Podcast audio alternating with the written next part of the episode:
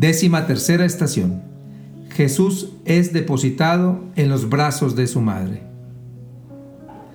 Te adoramos, oh Cristo, y te bendecimos. Que por tu santa cruz redimiste al mundo y a mi pecador. Amén. Junto a la cruz de Jesús estaban su madre y la hermana de su madre, María, mujer de Cleofás, y María Magdalena. Una espada atravesará tu alma, le habían predicho a María.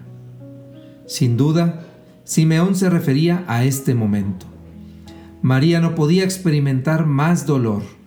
Su hijo, el Hijo del Altísimo, que el ángel le había anunciado que nacería de ella, estaba muerto en sus brazos. ¿Cómo sobrevivir a tanto dolor? ¿Cómo mantener la esperanza ante esta realidad? María nos enseña el camino. Ella ofrece su dolor al Padre y Él hace este dolor fecundo. Más fuerte que los posibles dolores de parto al dar a su hijo a la luz, fueron los dolores de parto para gestar la iglesia. Virgen Santísima, Madre de los Dolores, intercede por nosotros para que no seamos causa de más dolores para tu corazón. Padre nuestro que estás en el cielo, santificado sea tu nombre, venga a nosotros tu reino, hágase tu voluntad en la tierra como en el cielo. Danos hoy nuestro pan de cada día.